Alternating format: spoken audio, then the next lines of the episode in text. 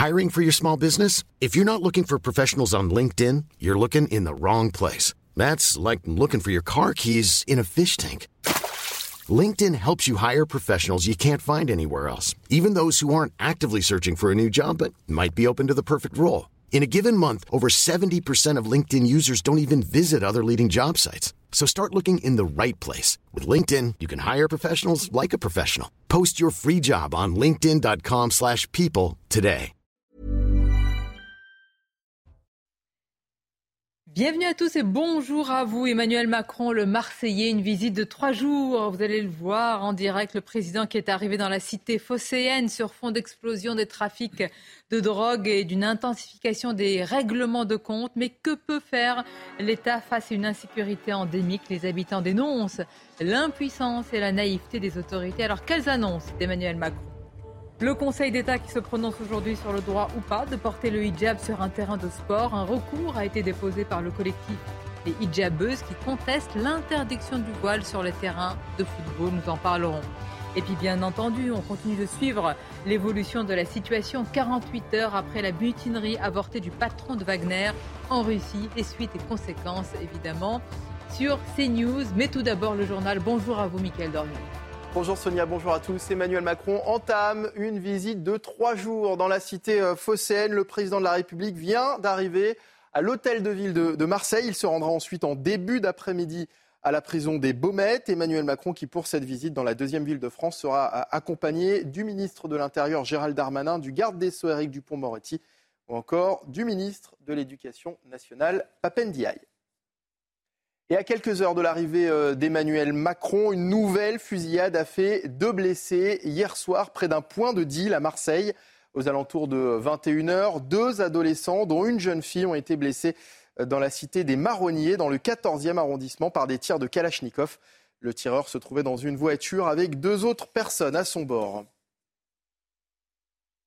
Et pour revenir à Emmanuel Macron, il a coupé court aux rumeurs d'un remplacement imminent de sa première ministre. Il a annoncé euh, dans un entretien à la Provence Elisabeth Borne fera, euh, qu'Elisabeth Borne fera le point sur plusieurs réformes dans les 15 premiers jours de juillet avant d'ajouter Elle a ma confiance puisqu'elle est à la tête du gouvernement. Dans le reste de l'actualité, un enfant en bas âge oublié dans une voiture en plein cagnard. Ça s'est passé euh, hier à Courbevoie, dans les Hauts-de-Seine. C'est une passante qui a alerté euh, la police après avoir entendu l'enfant pleurer. Le père a pu être contacté grâce à une facture retrouvée dans le véhicule. Il a été interpellé pour délaissement de mineurs. Écoutez le témoignage de la passante qui a eu le bon réflexe et qui a permis de sauver l'enfant. J'ai vu comme si c'était une poupée. Moi, je ne pensais pas du tout que c'était un enfant. Donc c'est mon fils après en fait qui m'a dit que c'était vraiment un bébé. Donc après on s'est arrêté, on a vu qu'il était euh, en train euh, de pleurer et qu'il était très en âge, il avait euh, de la sueur et tout, donc c'est vrai que ça m'a un peu inquiété. Donc j'ai attendu quelques minutes pour voir si les parents ils allaient arriver. Ils n'arrivaient toujours pas, donc je me suis dit je vais appeler la, la, police. Donc je les ai appelés, ils sont venus très rapidement il commençait euh, un petit peu à respirer un peu en saccadé. Euh. On sentait sa respiration, euh, il s'était endormi en plus d'un coup. Heureusement, bah, j'avais le biberon du petit et un brumisateur. Et ils ont mouillé au maximum pour le rafraîchir parce qu'il avait, il était très chaud. internationale en Russie, le soulèvement du groupe Wagner ce week-end semble déjà oublié. Le, ministre russe de la Défense, Sergei Shoigu, qui s'était volatilisé pendant cette crise, est réapparu aujourd'hui à la télévision. Euh, dans une vidéo, vous la voyez euh, s'afficher à l'écran, le, montrant en train d'inspecter des militaires en Ukraine. Une normalité affichée qui doit cependant, selon Catherine Colonna, interroger sur la fragilité du régime de Vladimir Poutine. On l'écoute. Euh, il faut rester prudent. Il y a beaucoup de zones d'ombre et l'on n'a sans doute pas vu toutes les conséquences de ces événements se dérouler jusqu'au bout. Néanmoins, si bien sûr euh, ces événements posent beaucoup de questions, et peut-être plus de questions que de réponses à l'heure actuelle, il est manifeste qu'ils euh, ont souligné qu'il y a euh, des tensions intérieures. Il est important de considérer, et je veux vous le dire, qu'il s'agit d'affaires intérieures russes. Et voilà, c'est la fin de ce journal. Place au débat de Midi News. À présent, vous retrouvez Sonia Mabrouk et ses invités. Merci Mickaël, avec Eugénie Bastier, journaliste au Figaro essayiste. Bonjour à vous, merci d'être là. Mickaël Sadoun nous accompagne. Merci et bonjour notre journaliste économique Éric de Ritmaten, journaliste politique Elodie Huchard. Bonjour à vous, Arthur de Vatrigan, également présent, directeur de la rédaction L'incorrect avec ces images d'arrivée d'Emmanuel Macron dans la cité phocéenne. Trois jours Trois jours pour des annonces, pour un grand discours, pour des rencontres avec les habitants sur un thème évidemment qui est celui de la, sécurité, de la lutte contre les, trafics. On va voir dans quelques instants euh, ces, images. Et je dis, Bastien, un discours. Euh, on voit là Emmanuel Macron avec le maire euh, socialiste Benoît Payan, discours sur l'insécurité, échange avec les habitants, promesses, toujours des promesses. Évidemment, pour quels résultats Tant de responsables sont allés dans cette ville, parfois déversant des, des milliards, faisant énormément de promesses, mais à chaque fois, quels résultats, quelles actions concrètes bah, le Marseille, c'est vraiment euh, le, laboratoire de la méthode macroniste, c'est-à-dire euh, avec une implication personnalisée du président de la République, qui est persuadé que si euh, lui ne s'implique pas, eh bien, les services de l'État ne suivent pas et que sa personne a besoin d'être présente. Il y a une espèce d'hyper-présidentialisation poussée à son maximum, puisque c'est effectivement l'État qui vient se substituer aux pouvoirs locaux à Marseille pour pouvoir euh, faire suivre les projets. Donc c'est vraiment la méthode macroniste avec l'idée, voilà, on met 15 milliards sur la table, 15 milliards, on s'imagine, euh, pour une ville.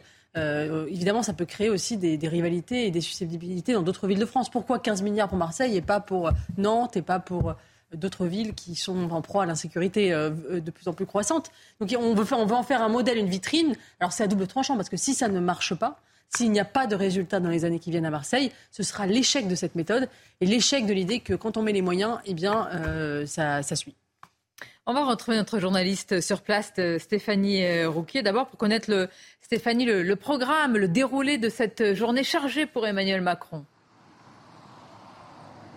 effectivement journée chargée consacrée au thème de la sécurité. Il est arrivé donc euh, à 11h30 à la mairie de Marseille, accueilli par de Benoît Payan, pardon, le maire. Puis après, il va prendre la direction de l'évêché, le siège de la police judiciaire, pour rencontrer des policiers. Ensuite, il viendra ici aux alentours de 13h au centre pénitentiaire des Baumettes, là où je me trouve actuellement. Et c'est un centre qui a été rénové récemment, où un nouveau bâtiment va être livré en 2025. Et c'est justement ce chantier que va visiter Emmanuel Macron. Après après-midi très chargé. Il va aller dans deux cités euh, populaires des quartiers nord de Marseille, gangrénées par le trafic de stupéfiants. Et là, eh bien, cette visite fait grincer des dents. De nombreux habitants se demandent à quoi servent ces déplacements, puisque justement, il y a deux ans, ils s'étaient déjà rendus dans des euh, cités dans les quartiers nord de Marseille.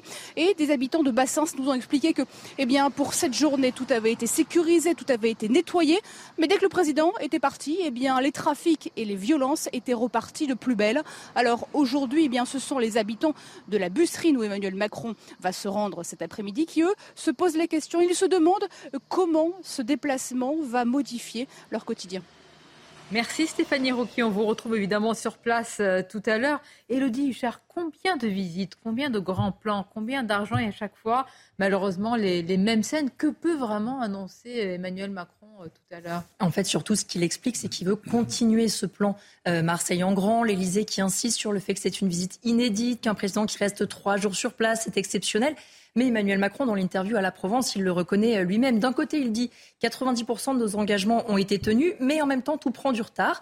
Alors du côté de l'Élysée, on explique que euh, c'est pas de la faute d'Emmanuel Macron si ça prend du retard, c'est parce que les précédents présidents, les précédents maires, etc., eh bien finalement n'ont pas fait assez. Mais ce que disait effectivement euh, euh, Stéphanie est aussi très vrai, c'est qu'il met toute la lumière sur Marseille, il met un enjeu très fort sur cette ville, et pourtant même s'il explique qu'il y a un peu moins de points de deal, 70 points de deal qui ont été démantelés, quand on voit l'actualité encore récente avec cette fusillade, on se dit que c'est très bien d'injecter 5 milliards pour l'Élysée et puis 15 milliards en tout, comme vous le disiez, avec toutes les collectivités territoriale.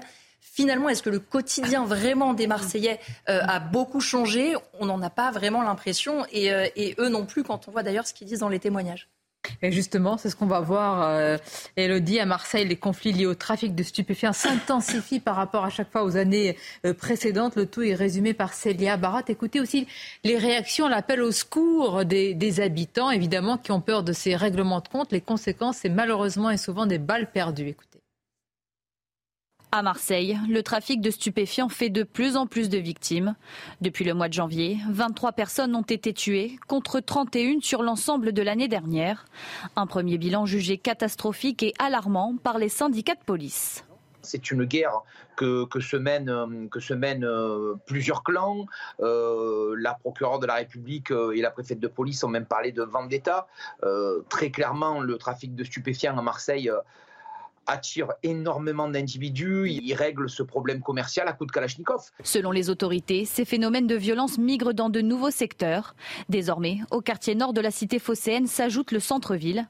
Et malgré les opérations de pilonnage menées par la police, le trafic de stupéfiants persiste. Nous sommes touchés euh, sur la quasi-totalité de, de, la ville par ces trafics de stupéfiants par ces règlements de compte, par ces morts par balle ou par ces blessés par balle. On a cette année également euh, des victimes collatérales, beaucoup plus que l'année dernière. Je crois qu'on en est à trois ou quatre. Marseille est devenue une ville qui est totalement gangrénée par le trafic de stupes, par ces règlements de compte et, par, par ces dealers. Des adolescents venus de toute la France rejoignent les rangs des trafiquants marseillais. Sans action concrète de l'État, les forces de l'ordre et les acteurs sociaux prévoient une augmentation encore plus importante des homicides. Le droit à la sécurité, euh, le droit à vivre euh, tranquillement, normalement, c'est un, droit qui doit être garanti par l'État, par euh, les autorités publiques. Si vous ne le faites pas, qu'est-ce qui va se passer? Les gens qui ont les moyens de partir vont partir dans les zones qui sont encore préservées, sanctuarisées. Et c'est la double peine pour ces mêmes habitants.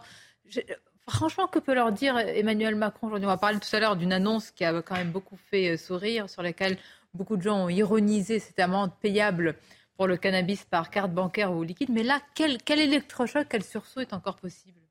Ce qui est sûr, c'est que moi, je pense que la question de, des moyens n'est pas suffisante pour traiter le problème de Marseille, qui est très ancien. La seule chose qui actuellement peut rassurer la population, et c'est ce que les gens disent sur place, c'est plus de forces policières sur le terrain, mais ça ne suffit pas, puisqu'il faut une réponse judiciaire en aval, on n'arrête pas de le dire Comme à vous chaque avez dit, fois. Bastille, dans ce cas-là, euh, aussi à Nantes, aussi et dans d'autres ah, villes, euh, vous ne pouvez pas multiplier les totalement. partout. La, la, réponse est globale. On a vu euh, même les fusillades dans des villes comme Cavaillon ou Villerupt, qui qu'on connaissait beaucoup moins et, et, qui ont vu cette violence liée au trafic de drogue se développer. Et le problème de Marseille aussi, c'est bien sûr qu'il y a un problème de, de pauvreté. Il y a 26% de pauvreté à Marseille, de chômage, il y a 10% de chômage à Marseille, de, de, de logis qui est vétuste, etc. Mais il y a un problème éminent aussi à Marseille et qui sert le trafic de drogue régulièrement, c'est l'immigration. Il faut le dire.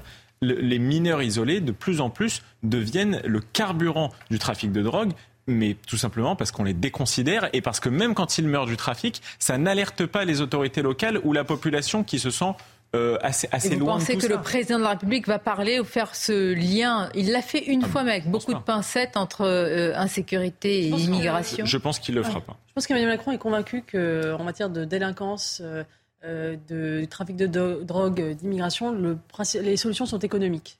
c'est son logiciel qui pense ça. Il pense que, si, on, si, on, réduit le chômage, si on investit de l'argent, si on monte des start-up, tout cela va, va cesser. En partie, ce n'est pas faux. Bah, c'est quand même euh, ce qu'on a fait pendant, dans, les banlieues après la révolte de, 2004. Euh, ça n'a pas fonctionné. On a, on a injecté énormément d'argent dans les banlieues. Ça n'a pas fonctionné. Ça n'a pas. Ce qu'il faut, c'est euh, casser la logique de ghettoisation. Mais ça, vous pouvez le faire que si vous arrêtez le robinet de l'immigration.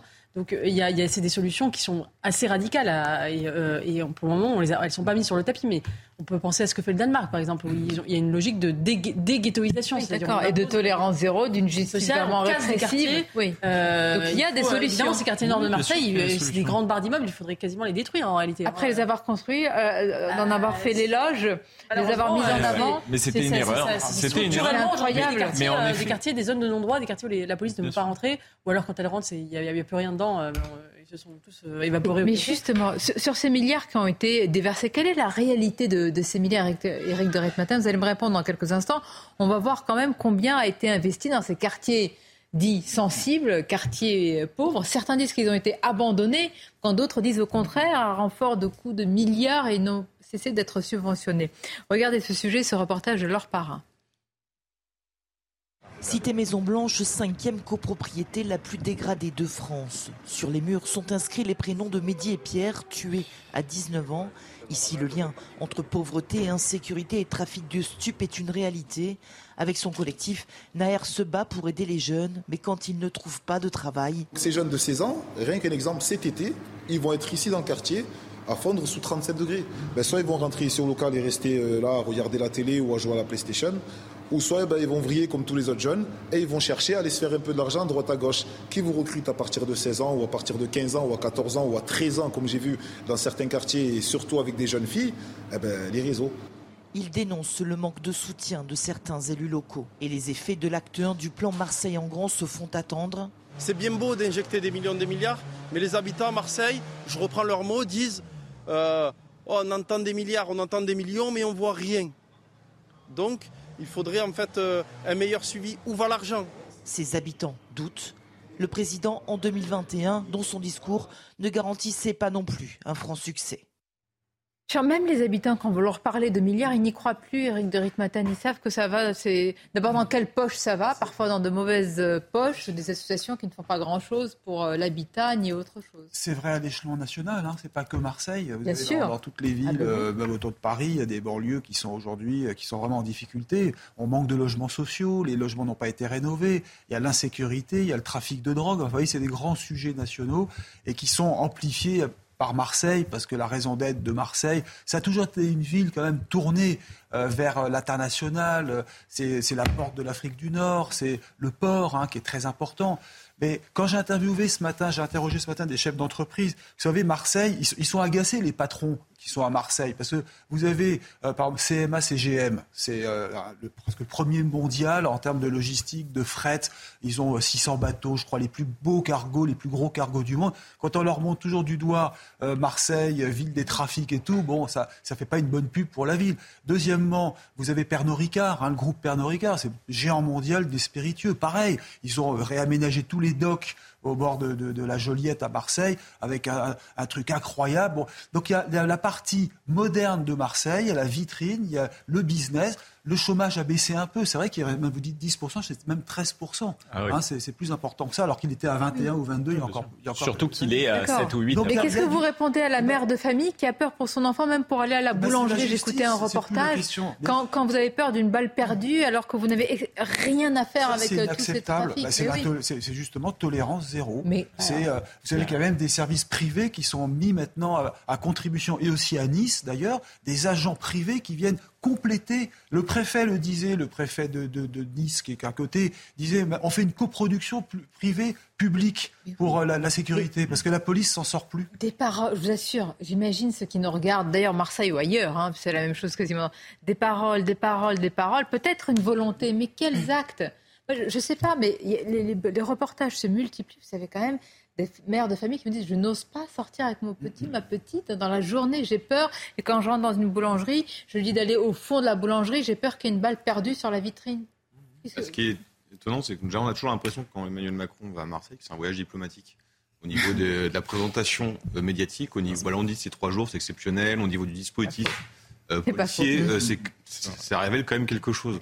Ensuite, il y a Emmanuel Macron avec son plan, mais il y a eu le plan Héros en 2013 également. Donc des milliards investis. Euh, donc quand on parle de quartiers abandonnés, allez demander dans le Cantal ou dans le Larzac s'ils ne sont pas abandonnés. Parce que si on prend l'étude de Guy l'argent public est déversé mille fois plus dans ces zones dites de quartiers sensibles, alors 85% des ménages pauvres, les plus pauvres, n'habitent pas dans ces quartiers sensibles. Donc il faudra faire attention aux mots employés parce que je vous promets qu'il y en a qui aimeraient bien avoir juste le dixième de cet argent investi. Après, la vraie question, c'est en effet où est-ce que part cet argent. Mais encore une fois, ça dépend des municipalités. Rappelez-vous le plan Borloo, 42 milliards investis. En fonction des maires, cet argent a été bien utilisé ou pas. Il y a eu des villes, type Montfermeil, où le maire de Montfermeil a utilisé ce plan-là pour pouvoir rénover, péter la ghettoisation. Mais le problème, c'est que si vous voulez casser la ghettoisation, euh, il va falloir euh, faire en sorte d'avoir une politique, pas de quota, mais faire en sorte que le, le, la communautarisation n'existe pas. Si vous prenez un exemple, lors du dernier voyage d'Emmanuel Macron, là, c'est axé plus insécurité, c'est plus intéressant. L'autre, le premier voyage en 2021, septembre 2021, c'était école, transport, logement. Il y a eu un quartier qui a été rénové, la Cité des Lauriers. Et bizarrement, personne ne veut y aller. C'est rénové, mais personne ne veut y aller. Pourquoi? Parce que problème d'insécurité. Les gens qui ont les moyens, vous pouvez leur filer un HTLM tout propre, tout beau, tout neuf, avec le parquet en acajou, ils viendront pas. Parce qu'il y a un problème d'insécurité, évidemment. Et lorsque vous voyez, à Marseille, il n'y a pas grand-chose qui marche, mais il y a un truc qui marche, par exemple, c'est le château de ma mère, le château de la Buzine, là. Hmm. Qu'est-ce que fait le maire de Marseille? Il le pète. Donc, si le maire, si, les, si les maires et les responsables politiques locaux n'utilisent pas l'argent comme il faut, et ne font pas les mêmes diagnostics que le président, vous pouvez faire des chèques en blanc, ça ne sert à rien. Et, pardon, Benoît Payan, euh, l'immigration, il n'en parle pas, l'insécurité, c'est un problème de pauvreté, alors qu'on sait que c'est pas un problème de pauvreté. Et euh, l'emploi, oui, mais le problème de l'emploi, encore une fois, quand vous avez le trafic de drogue, où vous avez un marché de 5 milliards d'euros de d'affaires par an, et qu'un gamin de 16 ans est rémunéré 5 000 ou 3 000 euros par mois, euh, bon, bien sûr, bien sûr. Oui, ça, ça, le fait rigoler. Quoi. Sachant qu'en plus, il récupère des enfants Évidemment, maintenant, c'est plus facile quand, quand Michael l'a dit, des mineurs isolés, parce qu'on les attrape pas. Mais il les, délocalise. Il comprend des enfants de mineurs isolés à Roubaix ou à Nantes qui vont venir dire à Marseille. La justice, tolérance zéro, justice répressive. Alors on entend à longueur de journée, notamment sur CNews, ces, ces policiers qui veulent des peines planchées, qui retrouvent à chaque fois, évidemment, les dealers, les délinquants quelques jours après leur arrestation. Alors il faudrait qu'ils passent euh, plus de temps casse-prison. Nous y sommes, si je puis dire, momentanément, évidemment, leur para, qui se trouve dans la cour des, Baumettes. Alors, ça va être très intéressant parce qu'Emmanuel Macron va, va s'y rendre. Et on attend ce moment parce que c'est le côté judiciaire, justice aussi, évidemment, qui est très attendu, sur lequel parfois euh, les opposants d'Emmanuel Macron lui reprochent justement de ne pas aller souvent sur ce terrain-là.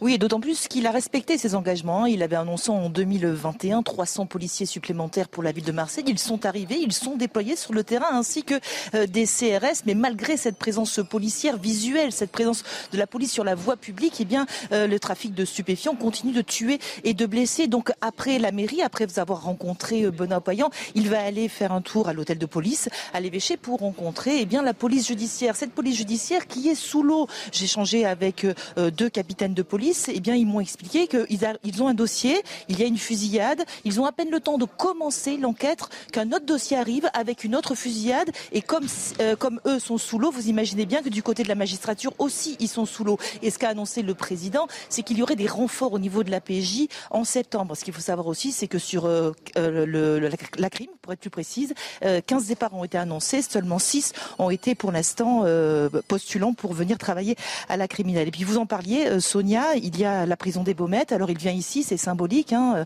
C'est euh, le, chantier en fait euh, des Baumettes historiques est en cours. Hein. Il a été en partie euh, détruit. Ça va être les Baumettes numéro 3. Il y aura 740 nouvelles places qui va faire en fait de la prison des Baumettes un des plus grands pôles pénitentiaires de France. Et c'est aux alentours de 13 heures. Alors on nous annonce déjà du retard qu'il devrait faire un discours. C'est pas anodin hein, si le président a choisi de parler dès ce premier jour de, de visite à Marseille de sécurité. Merci Laure Para. Évidemment, ce n'est pas anodin. Avec une première annonce avant même euh, d'arriver sur place, on va en parler dans, quelques instants, ce sont les amendes payables hein, pour euh, cannabis en liquide ou carte bancaire. Alors ça a fait beaucoup, pas rigoler, mais c'est pas le mot, mais voilà, les policiers ont ironisé, se voyant déjà échanger, rendre la monnaie sur un gros billet à ces, dealers. c'est vrai que ça laisse pantois, je le vois dans votre regard. On va dans quelques instants marquer une pause et je voudrais qu'on évoque ce sujet, le hijab dans les compétitions sportives sur un terrain euh, de foot. Il y a un collectif dont on a souvent parlé ici même qui s'appelle les hijabeuses qui ont euh, déposé un recours devant le Conseil d'État pour que ne soit pas interdit eh bien, ce hijab porté par euh, des, jeunes femmes en compétition sportive. Vous pensez, décision à 14 heures Eugénie Bastien, on va attendre, mais euh, quelle pourrait être cette décision? En tous les cas, elle, ferait, elle ferait jurisprudence dans ce cas-là. Moi, je me méfie toujours du Conseil d'État, mais. Euh, Il peut surprendre d'un côté comme de l'autre. Hein. Il l'avait fait pour, euh, pour les piscines à Grenoble, où il avait cassé la décision d'Éric de, Piolle.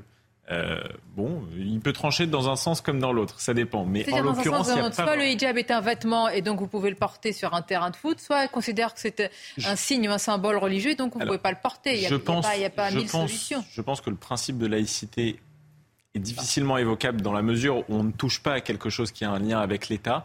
Après, ce qui est passé derrière ça pour la piscine municipale ou autre, c'est des normes de sécurité, des normes sanitaires, etc. Dans, dans le cas d'un match de foot, je ne suis pas sûr qu'il y en ait. Vous n'êtes pas tous d'accord, on va marquer une pause, on va en parler. Notre journaliste Sandra Bisson va nous faire justement l'état des lieux et euh, le contexte de cette décision à venir du Conseil d'État. Puis nous parlerons de ces amendes payables en liquide ou en carte bancaire pour les consommateurs ou les détenteurs de, de cannabis. Première annonce d'Emmanuel Macron à Marseille. À tout de suite.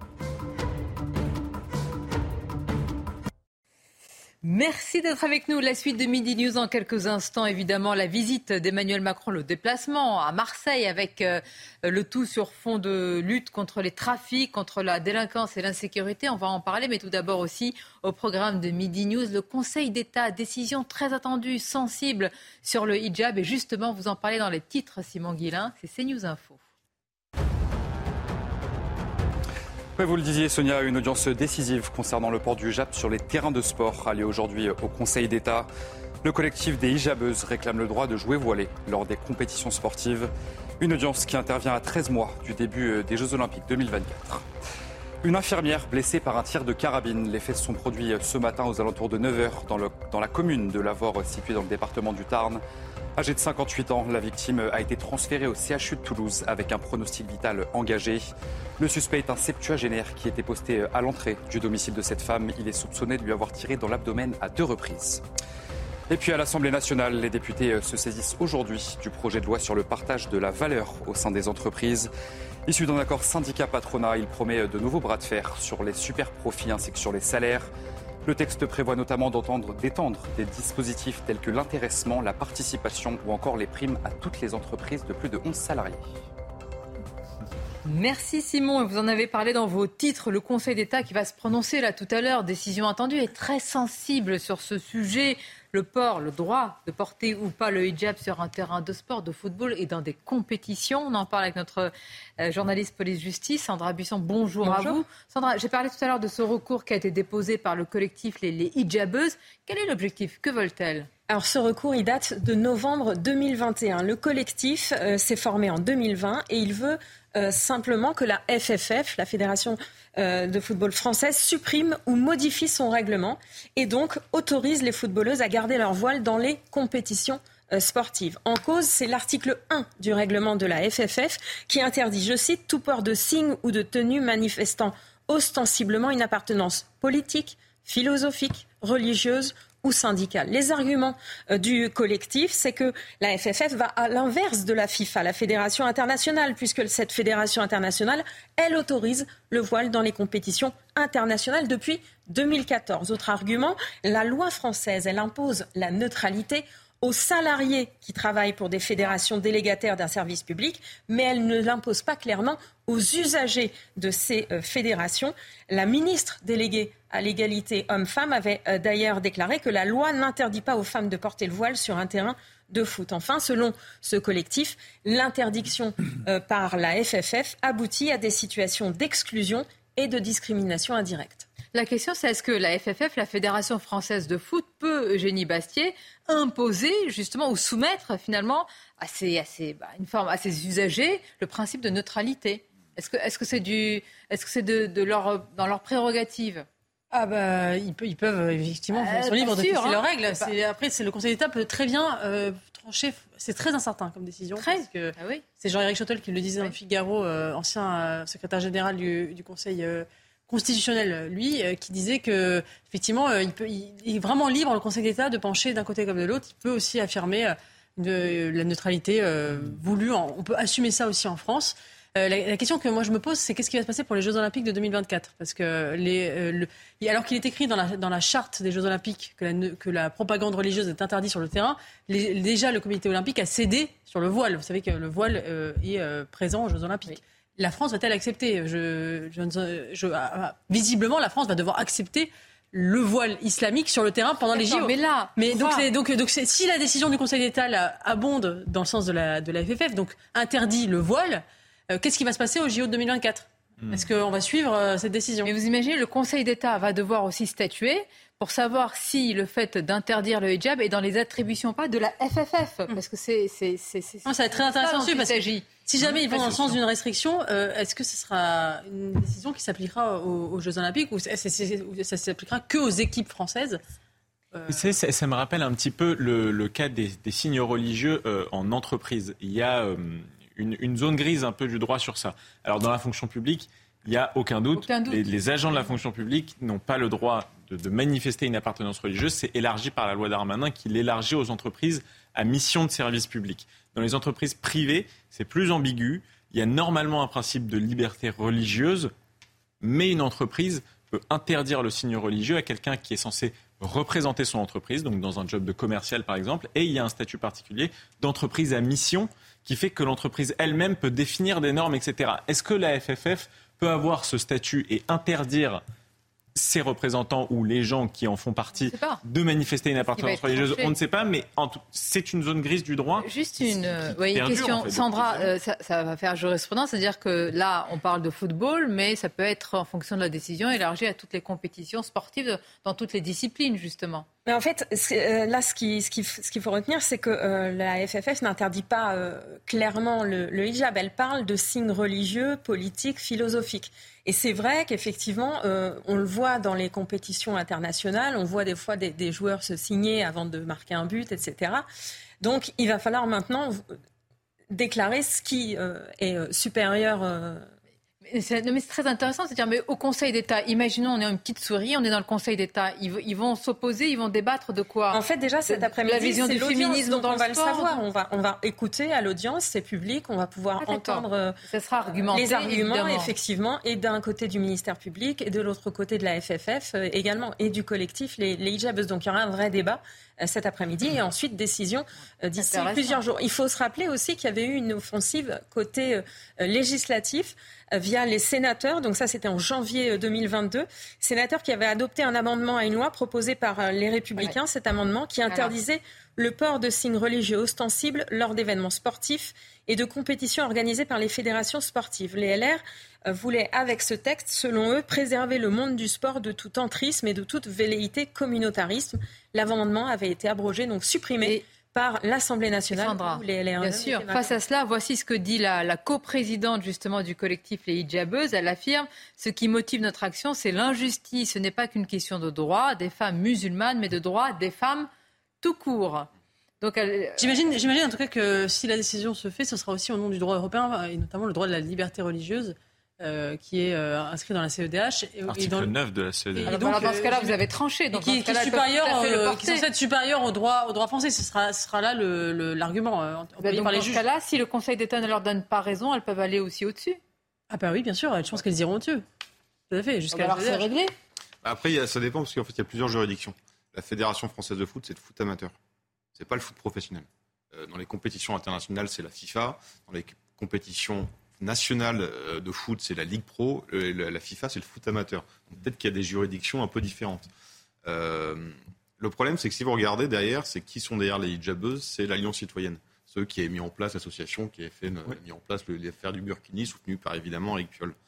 et toute la rhétorique qu'on entend, c'est la rhétorique, l'argument classique des des islamistes ou des euh, collabos de l'islamisme. C'est euh, on, on, essentialise le truc, on dit c'est la liberté de la femme, on se victimise en disant que c'est islamophobe. C'est toujours la même stratégie qui est utilisée. Et tous les rapports sénatoriaux, parlementaires, depuis dix ans, montrent que le football, le sport est essentiellement le football, est le, bastion principal d'entrée de l'islamisme. Et donc là, on n'est pas sur un terrain euh, que religieux, évidemment, on est sur un terrain politique, et c'est sur quoi joue la FIFA.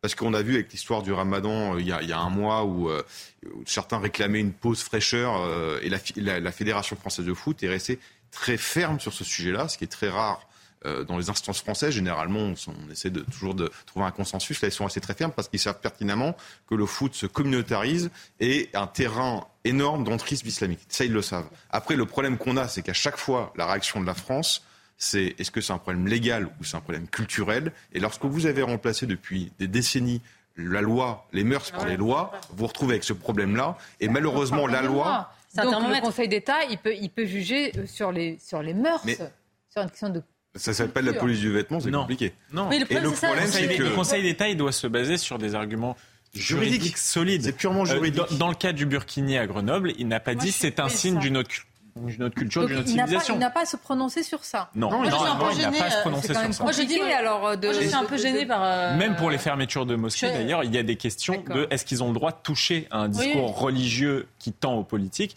À chaque fois, ils passent par des normes de sécurité. Des, Ça marche compliqué. jamais. Parce que la loi, elle ne marche triomphe jamais. jamais dans l'état social Ouais, ouais. contraire. Exactement. Si vous faites une Non, loi et que la majorité est contre cette loi, la loi va se soumettre et va passer. Le problème, il est là. C'est un problème culturel. C'est pas un problème légal, C'est pour malheureusement. ça que c'est c'est compliqué, parce que si vous interdisez le, le voile sur les terrains de foot, pourquoi vous ne l'interdirez pas à l'université ou euh, en entreprise? Parce que pourquoi le, le- le terrain de football, le sport, sous prétexte qu'il y a plus effectivement de personnes euh, musulmanes dans, dans ces secteurs-là, eh bien on l'interdirait là et pas ailleurs, parce que demain ce sera l'université. Donc c'est ou tout ou rien. Et le problème, c'est que c'est là où ça moi je suis un peu gênée par l'interdiction du voile, c'est que pas, pas à l'école évidemment, parce qu'il y a une problématique de, de- de mineurs, mais c'est- un, thermomètre en fait de l'islamisation de la société, le voile. C'est pas parce qu'on cassait le thermomètre. Si les, si les joueuses remettent le voile sitôt euh, quitter l'enceinte euh, euh, du terrain de foot, euh, ça, ne change strictement rien. Le, problème, il est en amont, il est, culturel, effectivement. Il est pourquoi, effectivement, il y a cette besoin de montrer sa visibilité? Pourquoi ce communautarisme et, aussi peut-être, voilà, un, basculement démographique en France. Mais je pense que là, on traite, on est au bout de la chaîne et pas au début. Bien. Écoutez, on va continuer à en parler. La décision arrive euh, quand, Sandra? Elle sera dans, sous deux semaines après le- le- le- après l'audience. Très attendu, évidemment, et sensible. Alors, on revient sur l'actualité, évidemment, de la visite d'Emmanuel Macron à, à Marseille avec cette annonce. Les amendes pour le cannabis. Voilà une mesure qui fait déjà sourire. Amende pour possession ou consommation de cannabis qui pourrait être réglée immédiatement sur place par carte bancaire ou en, ou en liquide. Nous sommes en direct avec Denis Jacob, qui est secrétaire général d'Alternative Police. Merci d'être avec nous, euh, Denis Jacob. Je dis sourire, il ne faut pas, parce que ce sont des sujets évidemment ém- éminemment graves, les trafics, leurs conséquences. Mais enfin, je veux dire, l'annonce par rapport à l'immensité du défi, comment vous réagissez, vous, à cette distorsion? Bonjour Sonia Mabrouk. Écoutez, euh, je dirais il y a le fond et la forme parce que euh, sur le fond, euh, l'article 529-8 du Code de procédure pénale prévoit déjà que l'on puisse payer un montant euh, d'une amende forfaitaire minorée. Donc sur le principe, ça pose pas de difficulté. C'est la forme qui pose souci, la mise en pratique, parce que vous imaginez bien déjà que les fonctionnaires de police sont pas favorables à prendre en compte le paiement de telles amendes, euh, parce qu'ils ne veulent pas être considérés comme des agents de recouvrement euh, du trésor public, premièrement. Euh, alors qu'on parle de supprimer les tâches indues des policiers, on va nous remettre une tâche administrative, puisque quand euh, on fera la mise en paiement, eh bien, il va falloir utiliser un boîtier de carte bleue, remettre une quittance euh, de paiement. Donc, euh, une mission particulièrement euh, chronophage. Et puis, ça va être la dotation d'un matériel supplémentaire, alors que les policiers sont déjà suffisamment harnachés de matériel divers et variés dans l'exercice de leur mission, sans qu'on vienne leur ajouter un boîtier de, carte bleue.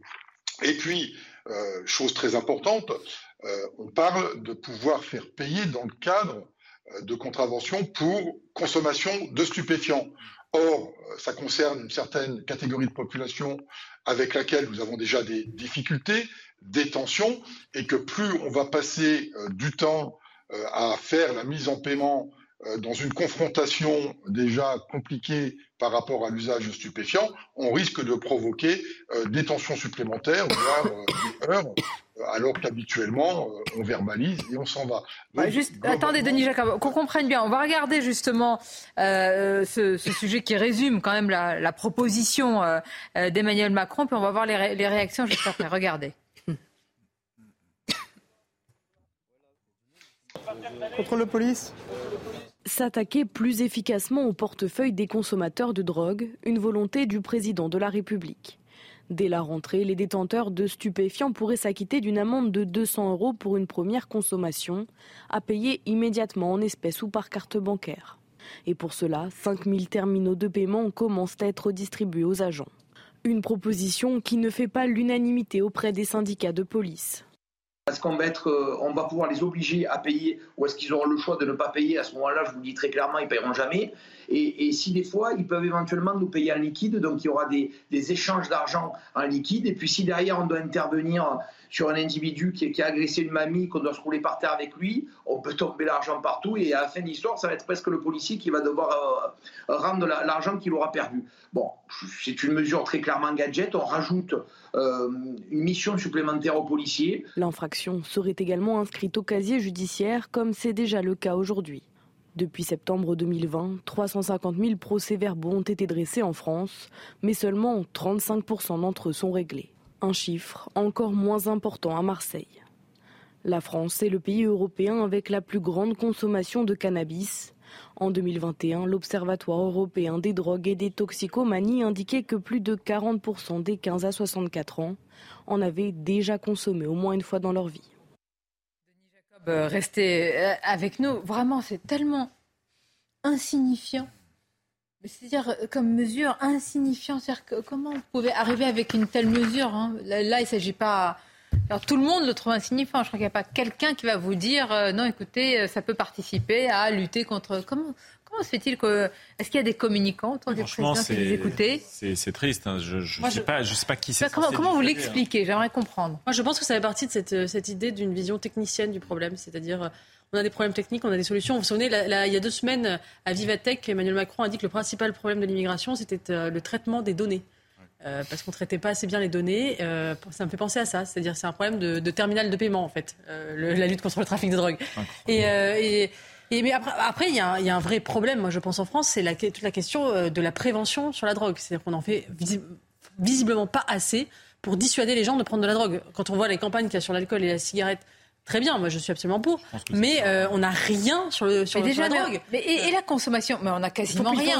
mais est-ce qu'il ne faut pas des solutions radicales pour les consommateurs, Ça, c'est bah Jacob, sur la, sur la consommation, pourquoi il n'y a pas de solution et de mesures radicales aussi? Est-ce que vous, vous serez favorable? Vous serez, vous, vous seriez favorable à cela? Et sur la consommation, euh, vous savez, euh, nous faisons partie de ces syndicats qui avons demandé à ce qu'on dépénalise euh, la consommation de cannabis notamment. Et c'est pas c'est pas tant l'usage qu'il faut contre lequel il faut lutter, c'est bien évidemment contre les trafics, contre les dealers, bien évidemment. Donc, donc je, je, pense que le, le problème, le débat de, sur ce problème est déplacé euh, et on ne réglera rien, comme on vient de le dire sur votre plateau, en essayant de faire une mise en paiement euh, de l'amende directement sur le terrain. Les personnes qui ne payent pas la contravention quand ils la reçoivent, c'est pas pour la payer directement sur le terrain. Et donc on, règle, on ne règle absolument pas le problème. Bien au contraire, je crains, je crains malheureusement euh, qu'on ne génère plus de conflits que l'on en règle euh, sur le terrain. Après, moi, je peux comprendre hein, qu'il faille euh, absolument euh, taper au porte-monnaie pour éviter d'avoir affaire à des usagers de, stupéfiants et notamment de cannabis. Mais une fois de plus, c'est pas l'usager sur lequel il faut s'orienter. Il faut s'orienter principalement sur la lutte contre les trafics. Mais évidemment, avec évidemment des, solutions. Quand on dit radical, c'est-à-dire en fait une tolérance zéro, évidemment, qui n'est pas encore appliquée. Laure Para, vous êtes allé à la rencontre des habitants dans les quartiers qu'on appelle pudiquement euh, sensible, mais où euh, vraiment le risque euh, est, réel avec cette multiplication et intensification des trafics. Que vous disent justement les habitants par rapport aux premières mesures qui sont annoncées? Alors ce que j'ai, euh, ceux que j'ai rencontrés en tout cas, euh, ce sont des habitants du, de la cité Maison Blanche. Hein. C'est, l'une des copropriétés les plus euh, dégradées de France et ils ont créé un collectif. Hein. Ils sont quelques-uns à avoir créé un collectif, à savoir qu'ils n'ont pas de subvention ou très peu et que souvent ils organisent des activités pour les jeunes avec leur propre argent. Alors ce qu'ils m'ont raconté, notamment Naer, hein, le médiateur et le créateur de ce collectif, c'est qu'ils arrivent, m'a-t-il dit, je le cite, hein, à tenir les jeunes jusqu'à 16 ans. Ils arrivent à leur donner des activités, mais à partir de 16 ans, eh bien, ces gamins cherchent du travail. Et comme ils n'ont pas 18 ans et comme ils n'ont pas les moyens de passer le BAFA ou autres euh, examens pour pouvoir obtenir un job d'été, eh bien, ils se retrouvent notamment au cœur de l'été euh, dans la cité. Alors, vous imaginez bien la cité. Actuellement, il fait 35 degrés à Marseille. Tout l'été euh, dans la cité, eh bien, tournent rapidement en rond. Alors, certains sont vraiment tenus. Ils restent dans le collectif. Ils jouent à la PlayStation. Ils participent aux activités. Puis d'autres, eh bien, ils ont besoin d'argent. Et seuls les recruteurs, eh bien, ce sont les recruteurs des réseaux qui viennent voir ces gamins pour leur proposer de faire, et eh bien, de tenir, les plans de, les plans de stup. Donc la situation, elle n'est pas aussi simple, c'est pas euh, aussi facile malgré cette décision hein, de, sanctionner euh, le consommateur. Il y a une réalité aussi qui est, eh bien, la pauvreté, cette pauvreté-là. Et ces gens-là, eh quand ils veulent gagner 4 sous, comme ils ne se font pas embaucher ailleurs, eh ce qu'ils font, c'est qu'ils sont recrutés par les réseaux de trafic de stupéfiants. Merci Laure Para. Denis Jacob, c'est vrai que la situation est beaucoup plus nuancée parfois et complexe. Euh, il y a aussi évidemment tout le, tout contexte de, pauvreté endémique pas seulement spécifique à cette ville, mais en particulier à, à Marseille. Est-ce que, est-ce qu'il faut en tenir compte également? Est-ce que quand on dit solution euh, tolérance zéro, justice répressive, est-ce que ça suffit finalement dans un tel contexte selon vous? Vous savez, Sonia Mabrouk, ça fait longtemps que j'aborde cette question de la la lutte contre les trafics en tout genre dans les quartiers difficiles ou bien de très grande pauvreté. Et à chaque fois, euh, j'ai fait des propositions et j'aimerais qu'elles puissent enfin voir, le jour. On n'arrivera pas à régler le problème de la pauvreté euh, et de ces personnes qui se laissent entraîner, de, ces jeunes notamment, qui se laissent entraîner par l'argent facile en tant que recruteur ou en tant que chauffeur, comme on dit, au pied de l'immeuble pour alerter quand la police arrive. Euh, c'est un problème de politique euh, globale, politique de la ville, de politique économique, de politique sociale, et que ce n'est pas par le seul prisme de la sécurité qu'on réglera euh, la problématique de ces quartiers où règne une grande partie de la pauvreté qui vit d'une économie souterraine contre laquelle il faut absolument agir. Et la priorité, c'est celle-là. Merci Denis Jacob, secrétaire général Alternative Police, et on retrouve leur para aussi dans dans quelques instants, Emmanuel Macron qui poursuit sa visite, qui sera tout à l'heure euh, sur le chantier de la prison des, des Baumettes. On va en parler. Justice, délinquance, lutte contre les trafics, pauvreté également, économie sur place. Sur ce sujet et d'autres, restez avec nous. puis, il y a l'annonce. Emmanuel Macron, vous êtes au courant? Elisabeth Borne va rester. N'est-ce pas, Elodie? Oui, bien parti. Mais il faut trouver quelqu'un pour la remplacer. Donc, dans ces cas-là, faute de mieux, j'ai presque envie de dire, finalement, il oh, Elle serait le plus petit dénominateur commun. disent que personne ne peut. Qui peut élargir la majorité, en fait? Bah, Si quelqu'un a l'idée, il faut appeler Emmanuel Macron, il sera ravi. Euh, il vient de lui renouveler sa confiance. Mm. voilà. Donc, que va-t-il annoncer le 14 juillet? Est-ce qu'il y aura un remaniement avant d'ampleur Est-ce que des ministres comme Papandia, Eric Dupont-Moretti et d'autres vont sortir? Oui, semble dire, Elodie, on va en parler. Personne vous le saurez. Personne n'est sûr, mais vous le saurez quand même après la pause. À tout de suite. Midi News, la suite, l'actualité, c'est la visite d'Emmanuel Macron à Marseille. Marseille a un précipité du mal euh, français, si je puis dire, criminalité galopante, services publics euh, délabrés, immigration euh, incontrôlée. On est loin de plus belle la vie. On va continuer à en parler, mais tout d'abord le journal. Bonjour à vous, Mickaël Dorian. Bonjour Sonia, bonjour à tous. Une visite de trois jours oui, du chef de l'État pour faire euh, le bilan de son plan Marseille en grand lancé il y a près de deux ans maintenant. On va euh, tout de suite retrouver euh, Laure Para qui est avec Olivier Gangloff devant la, prison des, des Baumettes. Bonjour Laure, la prison des Baumettes où le président de la République est attendu aujourd'hui.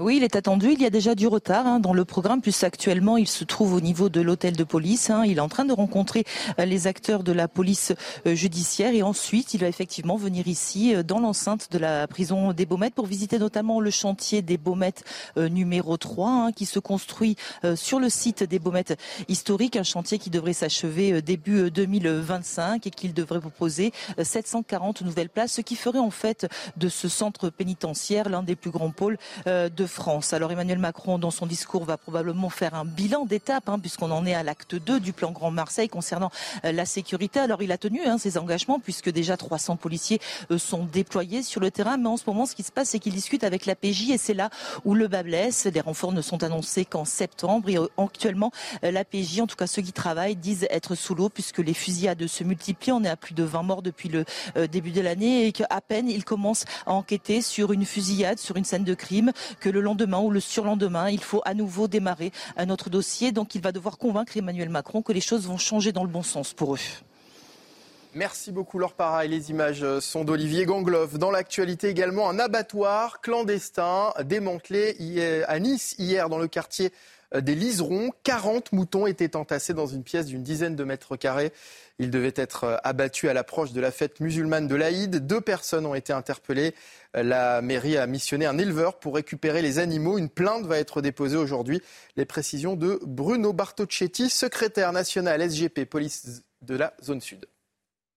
Nous avons les, policiers euh, de la BAC, en l'occurrence, qui sont intervenus dans un, appartement de, de 10-12 mètres carrés, euh, dans un quartier connu de, Nice. Euh, ils sont intervenus car on avait 40 moutons qui étaient, qui étaient, voilà, qui étaient retenus dans cet appartement. L'un des, moutons, des 40 moutons, a été égorgé. Nous avons deux interpellations. Ils vont devoir répondre de leurs actes pour maltraitance animale et puis c'est le jour J pour les 860 000 collégiens qui passent aujourd'hui et demain les épreuves écrites du brevet. Le coup d'envoi a été donné à, 9h avec l'épreuve de, de, français ce matin. Cet après-midi, ce sont les mathématiques et demain, ce sera l'histoire-géographie et les sciences. L'actualité internationale à présent. En Russie, le soulèvement du groupe Wagner ce week-end semble déjà oublié. Les autorités ont annoncé la fin du régime d'opération antiterroriste qui euh, euh, confère des pouvoirs élargis aux forces de sécurité. Il était en vigueur au sud de la capitale où des unités de Wagner étaient entrées et où des échanges de tirs avaient eu lieu. Écoutez la réaction de Jens Stoltenberg, le secrétaire général de l'OTAN.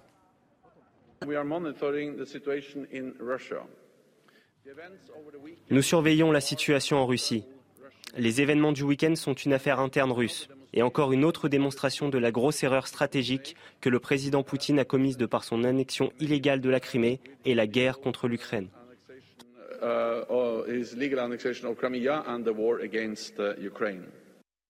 Enfin, au Canada, la ville de Montréal est recouverte de fumée en raison euh, des euh, feux de forêt toujours actifs hein, dans le pays, une fumée acre faisant de la ville la plus polluée au monde. Le port du masque est recommandé, les activités extérieures sont déconseillées, des fumées qui pourraient atteindre la France dès ce début de semaine.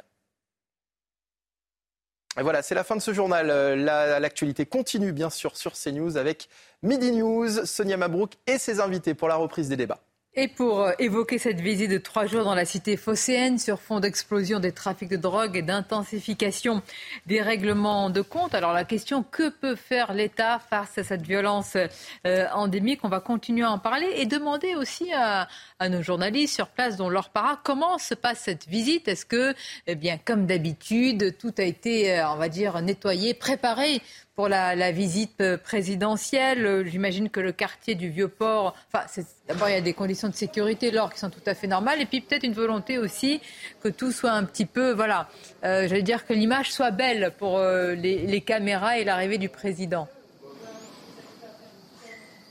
Alors ce que l'on sait, c'est que euh, cet après-midi, le président va se rendre dans la cité de la Busserine. Hein. C'est une cité euh, qui malheureusement a été euh, théâtre de règlement de compte. C'est une cité où il va rencontrer des associations et ce que l'on a appris en fin de semaine dernière, c'est que cette cité avait été nettoyée et les habitants disaient que ben on voit que le président va venir puisqu'elle est nettoyée vraiment de façon intense alors que normalement elle n'est pas laissée à l'abandon mais enfin les choses se font à minima. Alors on a appris que dans cette cité de la Busserine, il irait sur un chantier accompagné de Martine Bassal pour euh, faire le point sur la réhabilitation hein, euh, des immeubles et qu'ensuite il euh, s'installerait dans un gymnase où 400 Marseillais ont été sélectionnés pour échanger avec lui en mode un petit peu débat.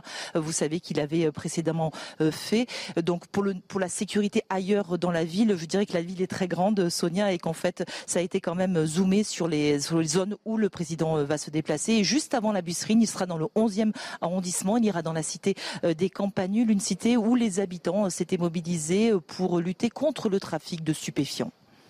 Si leurs parents vous retrouve tout à l'heure, Emmanuel Macron qui va certainement aussi sortir le carnet de chèques, faire des promesses, mais la réalité, Michael Sadoun, elle est tout autre. Hein. Depuis 2017, alors évidemment, je ne date pas d'Emmanuel Macron, c'est le règlement de compte et, tout, évidemment, n'est pas à mettre dans, son bilan, mais malgré tout, il y a, imaginez-vous, des centaines de morts depuis 2017 victime des, règlements euh, de compte. Voilà ce qui se passe. Depuis la dernière visite d'Emmanuel Macron. Marseille en grand, mais Marseille en vrai, c'est ça. Oui, évidemment. Euh, et, et, rien n'a changé, si vous voulez. On en a déjà parlé en début d'émission, mais le problème est tellement énorme et multifactoriel que venir avec des petites solutions, avec un carnet de chèques, est, à mon avis, une solution totalement, euh, totalement disproportionnée par rapport à l'ampleur de la chose.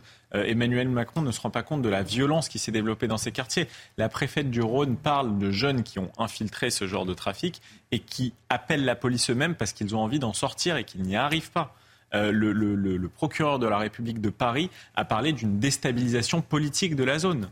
Donc vraiment, on parle d'une déstabilisation même de l'état de droit. Mais alors, qu'est-ce que vous dites Alors, quels sont les mots Vous dites un autre, ce sont des zones d'un autre droit, ce sont les territoires perdus de la République, c'est une autre loi, celle des caïds, qui s'applique. Parce que les policiers, ils disent non, mais nous, on ne veut pas parler de non, de, de territoire de, de non-droit. On peut y aller, disent-ils. Bah, ils peuvent y aller, mais le problème, c'est que quand il y a eu une fusillade juste avant, euh, ils ne peuvent pas assurer une présence 24 heures sur 24, même si ça rassurait beaucoup la population. Quand il y a des gens qui ne veulent pas accompagner leurs enfants euh, qui veulent pardon, accompagner leurs enfants à l'école en voiture alors que l'école est à 100 ou 200 mètres de chez eux, il y a, désolé, une zone de non-droit. Mmh. Donc, en priorité, d'abord, c'est sécurité et justice. Évidemment qu'après, il y a un édifice économique qui s'est construit. Évidemment qu'il faut créer de l'emploi. Il faut on va en parler. Juste, je reste sur les règlements. D'abord, sécurité et justice. Dont on vous a pas parlé, parce qu'évidemment, c'est ce, que, c'est ce que les habitants mettent en avant, c'est leur crainte, leur angoisse pour eux-mêmes et leur famille. Et j'imagine leur para, c'est évidemment euh, ce qui, ce qui arrive en, premier quand on tend les, micros, évidemment.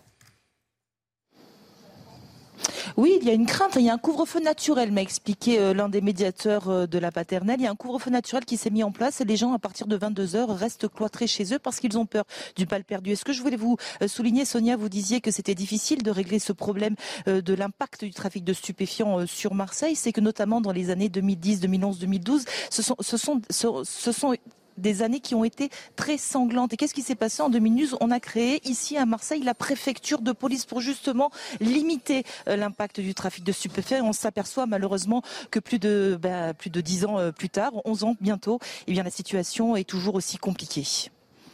Eh oui, toujours aussi compliqué. Eric là, on voit bien que ce n'est pas une question d'argent, ce n'est pas une question de moyens, de carnet de chèques, ce n'est pas une question de milliards, de millions. Mais vous parliez de la, de la, hantise de vivre à Marseille. Pour se donner une idée, il faut voir le film Bac 13. Je crois que vous n'en avez pas parlé. Bac Nord. le, hein Bac Nord. Bac Nord. Pas Bac 13, Bac Nord. Il faut, oui, 13, il faut l'imaginer. Enfin, quand vous voyez ça, vous dites c'est pas possible. On n'est plus dans un pays civilisé.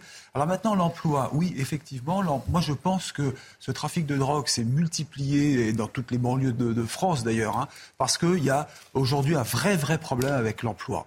Je pense que quand les gens sont vraiment occupés, quand vous avez besoin de gagner votre vie pour travailler, pour vivre, pour travailler, pour vivre, eh bien, vous prenez un emploi. Je ne veux pas dire qu'il faudrait créer un emploi obligatoire, mais quand vous êtes des gamins qui sont inactifs euh, dans, la, ville, qui ne font rien, qui peuvent gagner 100, 100 balles parce qu'ils sont chauds. 100 balles, c'est 3000 balles. C'est scandaleux. Non, mais on, on, va les prendre, gagnent 100 euh, balles par, jour. par, jour, par heure ou par jour. Ça, c'est scandaleux. Vous regardez Pôle emploi, il y a 15 000 emplois, rien que sur Marseille, tout de suite disponibles. J'étais au Salon du Bourget la semaine dernière. On vous dit dans l'aéronautique, on a besoin le, de gens. Le c'est pas l'emploi, c'est le travail de drogue. Parce que justement, ces emplois sont disponibles, ils ne veulent pas y aller parce qu'ils gagnent 3 000 euros. Qu'ils aillent bosser, franchement. Non, mais ils n'ont pas envie d'y aller parce qu'ils gagnent 3 000 euros à rester la justice doit jouer son rôle. C'est pas qu'une question de justice, c'est aussi une question politique, parce qu'en fait, le diagnostic, c'est que c'est pas une zone de non-droit, c'est pas une zone insécurisée, c'est un autre État. C'est un État qui fait concurrence à l'État. Donc vous avez un emploi concurrent qui, est, le mieux rémunéré.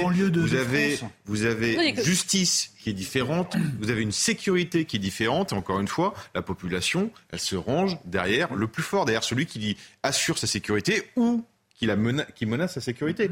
Le problème, il est là, c'est que c'est une zone. vous avez. Bah, euh, vous dites qu'ils ne veulent pas travailler, mais certains d'entre eux ont 12-13 ans. Vous voulez qu'ils travaillent non, Je ne parle pas d'eux. oui, mais moi, je vous parle avez un État dans l'État. Mais, ils ne vont pas à l'école. ceux qui sont dans, pas l'école. dans les trafics. Ils Vous dites qu'ils ne veulent pas travailler. Euh, Sonia, les parents sont où? Les parents sont où? Ils touchent des allocations familiales. Je suis désolé, il y a quand même à agir sur ce plan. Le RSA actuellement est expérimenté à Marseille justement pour obliger ces, personnes qui n'ont pas de boulot et qui touchent le RSA à avoir une formation. C'est Marseille expérimente. Est-ce que ça va fonctionner? Parce que c'est encore une annonce présidentielle. Hmm. Peut-être que ça donnera rien.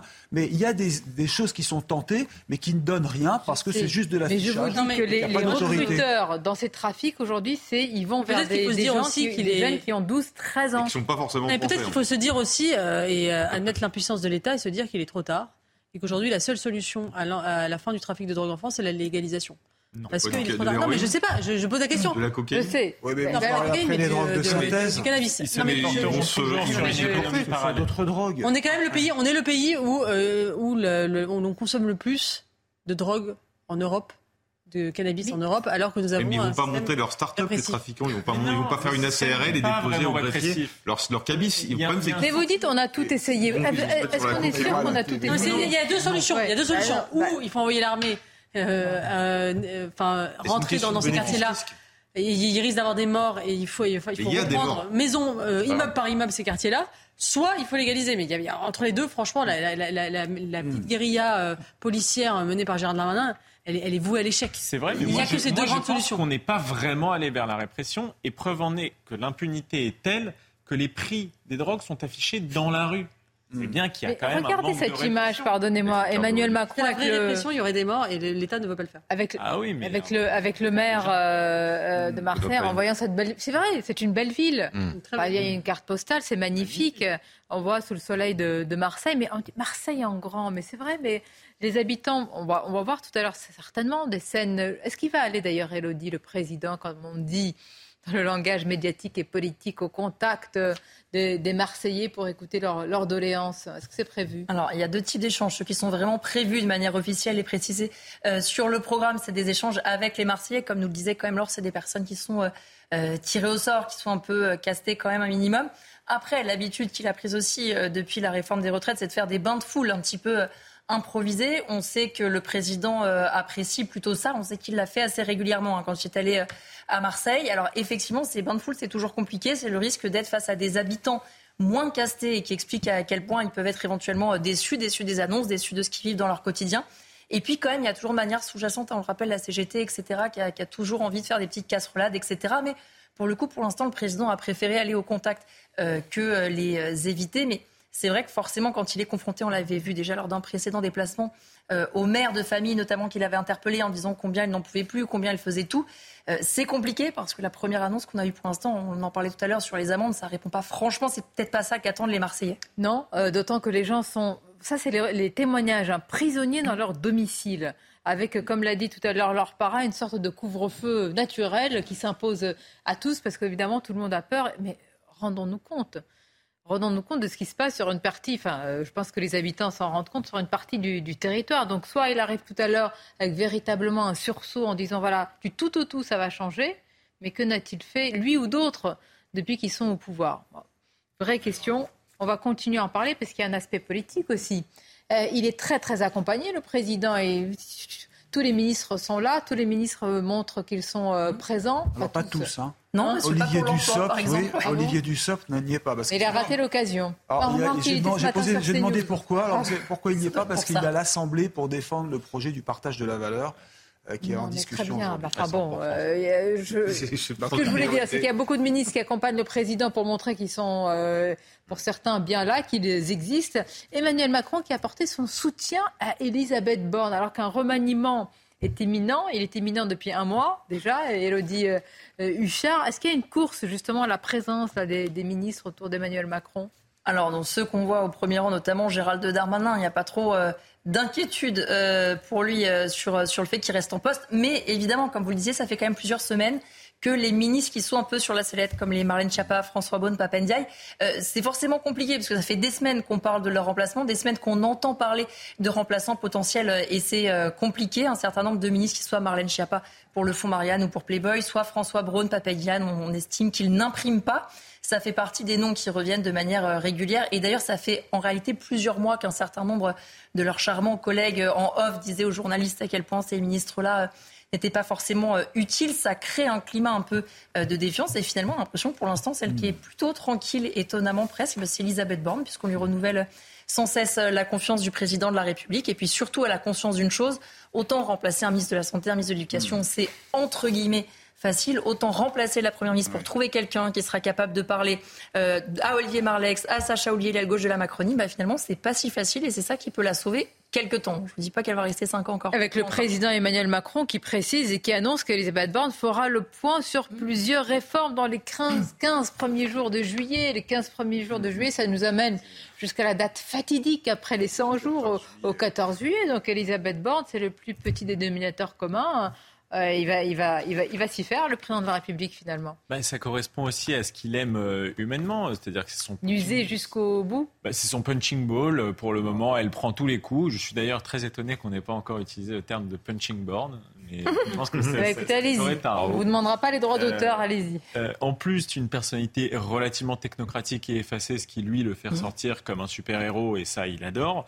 Et puis, au-delà de ça, il n'a trouvé personne à droite, et Elisabeth Borne maintient encore l'illusion que euh, la majorité a quelque chose à faire avec. euh, Mais avec comment la vous allez faire? Vous avez un projet de loi immigration qui arrive et les LR sont en train de menacer de voter une motion de censure si le texte n'est pas durci. Qui va ramener la majorité euh, Qui va conclure Pour cet accord moment, avec les LR Madame Borne? encore là. hein. Ça fait mais problème, Bah oui, mais c'est le casse-tête à Vous avez les LR, mais vous avez aussi l'aile gauche. Je veux dire, Il y a même François Bayrou qui, Ah qui a expliqué que les, s'il dealait avec les LR donc pour récupérer une quarantaine de députés, il allait perdre les 40 députés modem. Le problème, de, c'est là on a la limite du en même temps, c'est que c'est bien d'exploser à la sulfateuse le clivage droite-gauche, mais quand vous êtes plus légitime et que vous n'avez plus la toute puissance, bah ça, vous- ça se retourne contre vous. Et donc s'il va piocher à droite, il va perdre la gauche et inversement. Oui, mais comment il fait passer son projet de loi Alors, il Le projet de loi immigration, Bah, j'ai pas il- l'impression qu'ils veulent, euh, un projet de loi immigration. C'est plutôt les LR qui euh, ont tapé dans l'angle, dans l'angle mort. en Vous croyez que le ministre de l'Intérieur, Gérald Darmanin, va rester en ne faisant rien Bah, c'est ce qu'il fait depuis le début, de toute façon. Oh non. Ah, il fait pas grand-chose. Il ne devrais parle, pas il vous pas poser de les questions projet de loi. Non. Et, Il a pas Elodie fait passer le Gérald Darmanin. un projet Il de loi immigration est bien prévu quand même. Oui, et le problème, c'est qu'il y a eu déjà sept changements de pied sur la date et sur la façon dont elle serait présentée. À un moment donné, s'ils disent on n'y va pas, c'est un aveu de faiblesse totale qui est possible, hein, mais qui ferait que chaque fois qu'il y aura une réforme, si elle plaît pas à la gauche, bah, ils iront pas. Si elle plaît pas à la droite, ils iront pas. Et donc ça veut dire que concrètement, il n'y a plus de réforme. Et Gérald Darmanin, il sait qu'il joue gros parce que s'il n'arrive pas à faire passer sa loi, ce qui effectivement une fois de plus est très probable, les LR l'ont dit, s'il y a utilisation du 49.3, il y a motion de censure. Et on sait très bien que la seule motion de censure qui peut passer un jour, c'est celle qui viendra des LR, puisqu'ils sont les voix qui manquent systématiquement pour faire tomber le gouvernement. Surtout que le projet de loi qui a été proposé par les LR, enfin les deux projets de loi, un projet de réforme constitutionnelle, un projet de loi immigration, c'est plus ou moins le projet du Rassemblement national et de reconquête. Donc il va falloir que la gauche de la Macronie vote un projet qui en Non, fait mais tout ne va pas être pris. Sortir ou en tous les cas s'éloigner de certains traités européens. Gérald Darmanin a déjà dit que ça s'apparentait à une forme de, de Frexit. Mm. Mais par contre, limite, là, ce qui est prévu dans ce projet de loi, c'est de quand même régulariser les sans-papiers dans les métiers en tension. Euh, la droite euh, dit non. Alors Gérald Darmanin pourrait dire OK, vous dites non, alors on va exiger que ces personnes soient présentes en France depuis 5-7 ans. Ça durcit la mesure. oui. Bon. Mais oui, mais euh, c'est ça un accord avec les LR. Mais euh, selon On vous, là- Moi, je pense qu'après les, les- les- les compromis, voire les compromissions qu'ont fait les LR au moment de, de la réforme des retraites, ils seront intransigeants sur ce projet de loi. Mais comment vous pouvez venir dans cette ville, euh, la cité phocéenne à Marseille, avec évidemment une ville sur la Méditerranée, et ne pas parler, parce que j'imagine que le président, enfin ne pas parler du sujet euh, immigration, euh, c'est possible. En 2021, c'est ce qu'il avait fait. hein. Il n'avait pas parlé d'immigration. pas, euh, C'était pas un sujet, alors que c'est le sujet principal. C'est-à-dire tout le reste, tout le reste ne sert à rien si vous ne réglez pas ce problème-là. Vous pouvez euh, quand repeindre toutes François vient à Marseille en septembre prochain, je pense qu'il en parlera. Oui, mais pas forcément connaissant. dans le... en disant que c'est bien. Là, il veut Euh, faire des ponts. un grand aussi, discours donc, sur euh, l'immigration en disant pourquoi il faut ouvrir euh, les frontières. pourquoi il faut créer des ponts. euh, Et vous croyez que le président Emmanuel Macron, dont on écoutera le discours tout à l'heure, va axer sur le- l'emploi, sur le logement, sur le côté social et rien sur. Mais s'il axe sur Il va au l'immigration, donc il y ça veut aura. dire qu'il donne un clin d'œil au LR ou à son aile droite. Pour le projet de loi immigration, il va avoir une levée de bouclier de la gauche. Bon, après, il aime ça, lui, jouer avec les. Mais là, c'est un peu, un peu compliqué pour lui. Et puis derrière, encore une fois, le projet de loi immigration, c'est pas un projet politique. C'est un projet qui est presque euh, civilisationnel ou de, de vital. Et on peut pas faire un projet des lois immigration avec des petites mesurettes, ça sert à rien. C'est soit vous avez pris conscience du problème et vous faites quelque chose qui est radical. Et en effet, ça engage beaucoup. Et pas qu'au niveau national, ça engage au niveau si- au niveau supranational, parce que toutes les mesures que vous pouvez faire sur la loi nationale, si vous ne réglez pas le problème à l'échelon européen, ça ne sert à rien. Et ça, tout le monde le sait aujourd'hui. Ça a été très bien expliqué et plus personne n'est dupe. Ou alors vous faites juste une série de mesurettes, mais ça, ça, ça va être forcément déceptif et à la droite et à gauche. Ce sera exactement comme pour la réforme des retraites, où à force de compromis, on arrive à une réformette À rien. Qui nous obligera probablement à refaire une réforme dans les années qui viennent. Et bien sûr, l'immigration, ce sera exactement la même que la chose. retraite, a priori, de elle, compromis, euh, ce sera une réformette. Elle est moins vitale et, devra- le sujet moins, sera juste hein, repoussé problème, euh, hein. C'est le problème de l'immigration, c'est un problème de survie, c'est un problème d'insécurité. C'est la retraite, c'est un problème économique. Oui, bien sûr. C'est pas les mêmes enjeux, quoi. Ah bah dites-le à ceux qui ont manifesté pendant des mois. Hein. C'est pas seulement un problème économique. Non, mais on pour, pouvait euh, manifester en pour les jeu. deux, Il y a hein. aussi la. deux gens, on peut très bien manifester pour l'immigration, contre l'immigration et pour la, et contre la retraite. C'est pas, un- on est, on, dit, on a, on, peut avoir La fin du plusieurs monde, la fin ambitions. du mois et la fin de la civilisation. Voilà, c'est ça. Mais euh, le président va rencontrer tout à l'heure quand même de- des habitants et puis euh, en l'occurrence aussi de, des. Là, il était à la, à la PJ, euh, Elodie Huchard. On imagine que c'était quand même une rencontre un peu, un peu tendue pour le président de la République. Ils ont quelques griefs contre lui. Oui, bien sûr, notamment euh, d'ailleurs les effectifs qui ne, qui ne sont pas là. Alors le président va sans doute leur expliquer, comme il l'a fait dans la Provence, qu'il n'est pas responsable de tout, qu'il s'agit d'un rattrapage. Le seul problème, c'est qu'effectivement, il y a un tel rattrapage à faire qu'on a beau envoyer des hommes, en fait, on a l'impression qu'ils sont toujours autant débordés, que sans doute, il y a un mieux, il y a eu en tout 600 euh, nouveaux fonctionnaires de police en plus, donc forcément, il y a un mieux. Mais dans une ville telle que Marseille, et leur para l'expliquait tout à l'heure, ils lancent de nouvelles enquêtes, ils n'ont pas commencé, qu'ils sont déjà euh, sur autre chose. Et puis forcément, c'est un échange hors presse qui parfois est un peu plus à bâton rompu que quand les journalistes sont là avec les caméras. Parfois, ça brime un peu euh, certains. Et puis, c'est effectivement comme ça qu'Emmanuel Macron va se confronter séquence après séquence, aujourd'hui sur la sécurité, demain sur l'école, après sur la culture.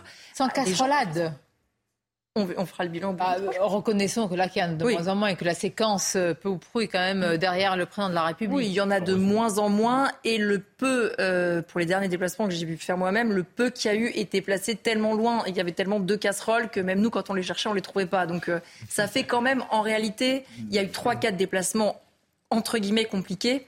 Les autres, c'était quand même assez peu de monde et ça n'a pas empêché la visite. C'est ce qu'on va voir. Justement, on va suivre cela avec vous, Elodie cher en plateau, nos invités, nos journalistes sur place, Stéphanie Rouquier et, Laure Parra. Nous reparlerons également de ces amendes payables en liquide ou en carte bancaire. Énormément de réactions sur cette annonce euh, qu'a faite le président avant d'arriver dans la cité phocéenne. Nous parlons de l'aspect économique avec vous. C'est important. Éric de Ritmaten, évidemment.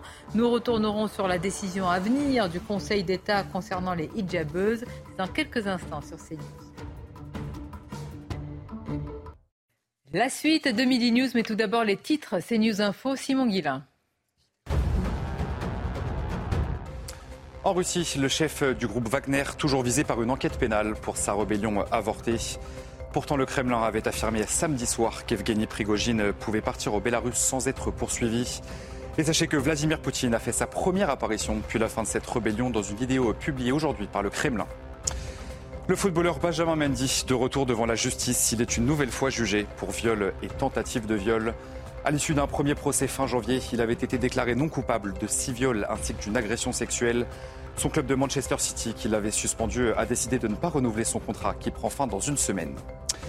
Et puis Victor Wenbanyama renonce au mondial 2023 avec l'équipe de France, un sacrifice nécessaire pour la nouvelle sensation de la NBA qui va disputer sa première saison avec les Spurs de San Antonio. Sa participation au prochain mondial n'avait pas été évoquée ouvertement ces dernières semaines, alors que l'attention médiatique était focalisée sur la draft de la NBA.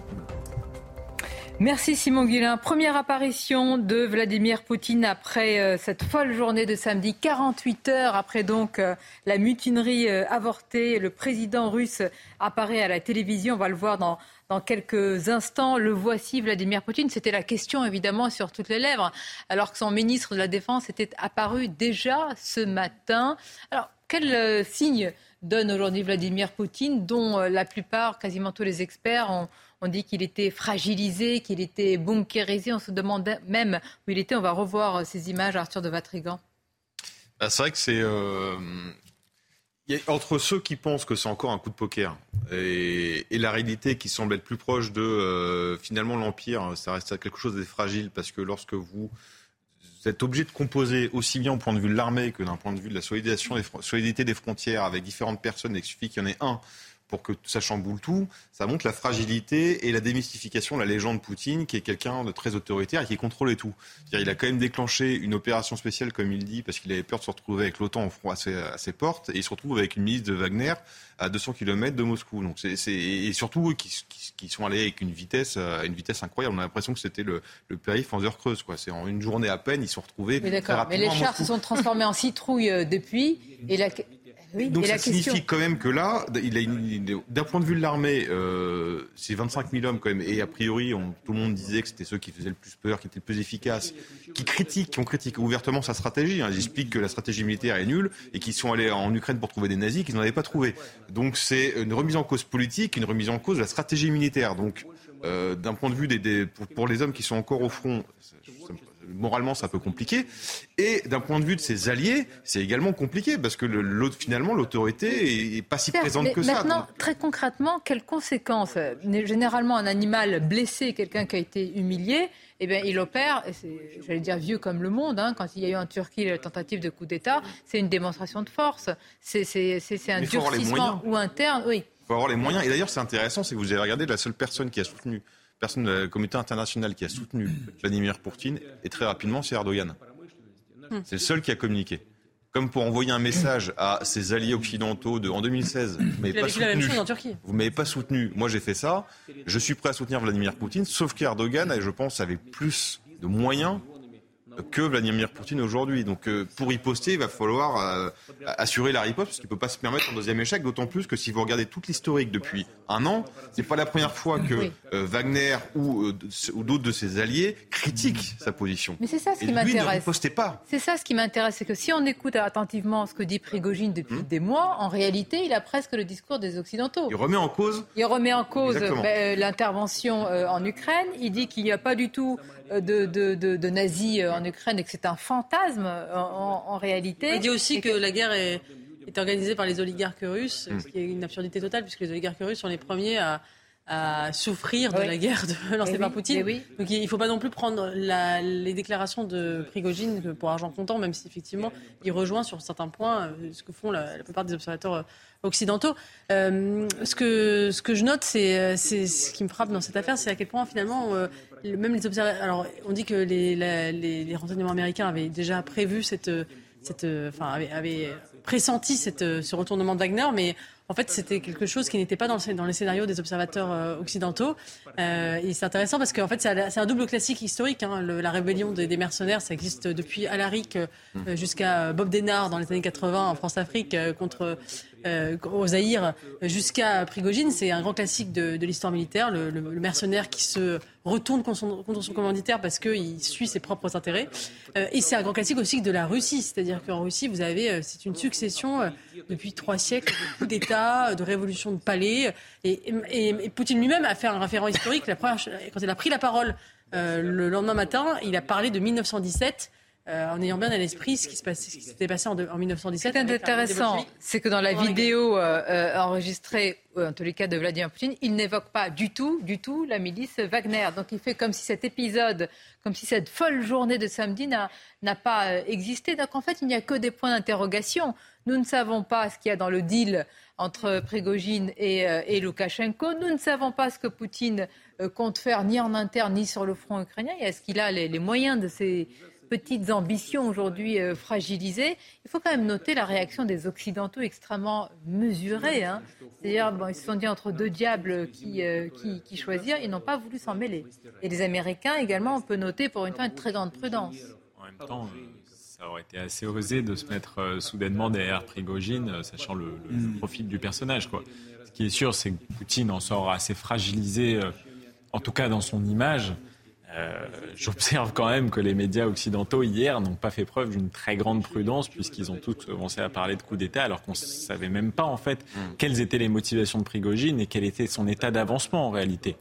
Donc euh, dont acte, euh, moi j'observe ce qui se passe et je ne me prononcerai pas. Ça pose une question très intéressante qui est effectivement qui va remplacer Vladimir Poutine si Vladimir Poutine chute à l'issue de, de, cette guerre en Ukraine, ce qui est scénario, euh, si c'est probable, en tout cas vraiment potentiel.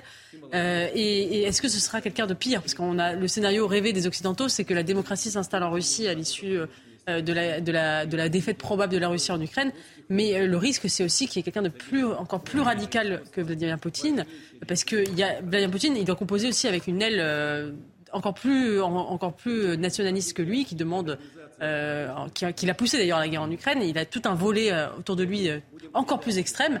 Et la question, c'est si un jour euh, il, quitte le pouvoir, il est, euh, il est liquidé, euh, ce sera pour être remplacé, mais est-ce que ce ne sera pas un scénario encore pire?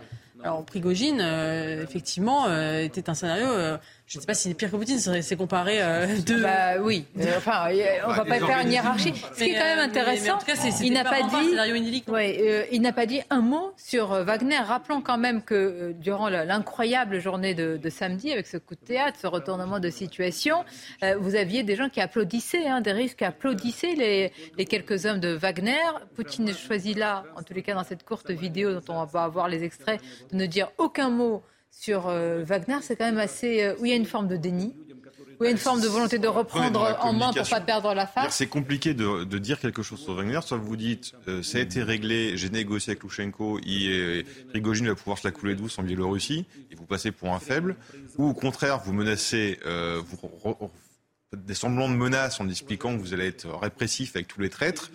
Et dans ces cas-là, vous risquez aussi de vous retrouver avec d'autres ministres, parce qu'encore une fois, il y a l'armée russe, mais si vous regardez, il y a plein de mercenaires. Vous avez Kadyrov, vous avez Prigogine, mais même au sein de l'armée russe, il y a d'autres ministres privés. Et donc, c'est ça qui est compliqué. Donc, la solution qu'il a aujourd'hui, a priori, serait de ne pas en parler, parce que quoi qu'ils disent, il perdrait sur les deux tableaux, soit en étant trop lâche, soit en étant trop autoritaire. Mais en tout cas, ce que ça révèle, et c'est là où c'est intéressant, c'est qu'on a quand même l'impression que c'est un État Potemkin, que c'est vraiment que l'Empire euh, repose sur des choses qui sont très fragiles et ce qu'on avait peut-être nous oublié occidentaux parce que euh, depuis la chute du mur on, a refantasmé, re-idéalisé ou, euh, ou même parfois on s'est effrayé avec une image de Poutine très autoritaire avec un empire très fort quoi qu'on pensait d'ailleurs plus une nation qu'un empire ça nous rappelle que c'est un empire et qu'un empire est naturellement plus fragile qu'une nation illibérale, libérale, une démocratie libérale malgré tous les défauts et toute la décadence que les démocraties libérales subissent aujourd'hui. L'empire reste fragile parce que justement c'est un empire et que l'empire, tous les empires ont une fin à un moment. Certes, et on l'a vu lors de quand il a réagi justement en, faisant la comparaison avec l'épisode de 1917. On a vu un, Poutine qu'on ne connaissait pas, mais enfin là, c'est quand même assez incroyable qu'il ne revienne pas d'un mot sur la mutinerie, sur euh, la rébellion, même pour expliquer. Vous avez quand même une partie. Enfin, euh, c'est qu'est-ce qu'a obtenu Prigogine? Mais ça, qui le saura un jour on verra si déjà il y a des changements à la tête de l'armée. il a obtenu déjà sa peau. Vous avez vu le ministre de la Défense qui est apparu aujourd'hui alors que Prigogine voulait sa tête. C'est pour bien montrer que Poutine a dit moi je suis le patron, je le garde pour le moment. Pour l'instant. Mais on va voir si. Dire, au départ, toutes les revendications de Prigogine étaient plus sur la stratégie militaire plus que sur la stratégie politique. Donc on verra s'il y a des changements évidemment le ministère de l'Armée, mais aussi au sein euh, des, des, généraux, au sein de la tête militaire, la tête pensante militaire de l'armée russe. On va voir si euh, il va y avoir des changements. Et dans ces cas-là, il donnerait raison à Prigogine, ce qui ne serait pas forcément pour affermir son autorité à lui. Si vous nous rejoignez à l'instant en direct sur CNews à 13h39, vous voyez ces images de Vladimir Poutine, première apparition après la mutinerie euh, à avorté. Le président euh, Poutine qui n'a pas dit un mot ni sur la force Wagner, ni sur euh, cette rébellion qui a eu lieu, qui a véritablement affolé au-delà évidemment des, frontières de la Russie. La, question que l'on se pose, c'est et les Occidentaux maintenant? Il y a deux possibilités. Continuer comme ce qui est en train d'être fait par la France, et les Américains, etc. Ou alors en se disant il y a une forme de déliquescence euh, à la tête du pouvoir russe. Il faut quand même accélérer sur le terrain euh, ukrainien. Michael Sadoun, avec aussi le risque d'avoir une Russie désorganisée, c'est-à-dire un pays qui a l'arme nucléaire et dont l'État serait totalement désorganisé. C'est pas anodin. Moi, je pense que je l'ai toujours dit, euh, Emmanuel Macron est plutôt, se tient plutôt dans la bonne position. Il arrive à équilibrer entre soutien aux Ukrainiens et volonté de pas maintenir une stabilité, mais en tout cas ne pas humilier le pouvoir russe de peur qu'il y ait pire, des personnages encore plus dangereux qui prennent peut-être la place de Poutine. Non, moi je, trouve que cette position d'équilibre est bonne. Euh, j'espère qu'elle se maintiendra parce que ça a été mentionné.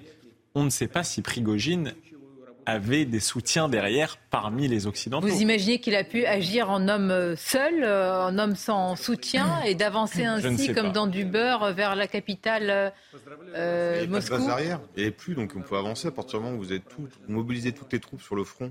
Vous avancer facilement. Et je crois plus à la théorie de il n'avait pas de soutien en interne à savoir à Moscou, des oligarques, des politiques et d'autres milices, plutôt qu'il avait des non mais je, je, crois plus à cette thèse-là plutôt qu'à la thèse de il a des soutiens occidentaux qui l'ont poussé à. Je pense plus que l'arrêt est dû à ça. en fait, on ne sait pas. On ne sait rien de ce deal. On ne sait rien. On ne sait pas.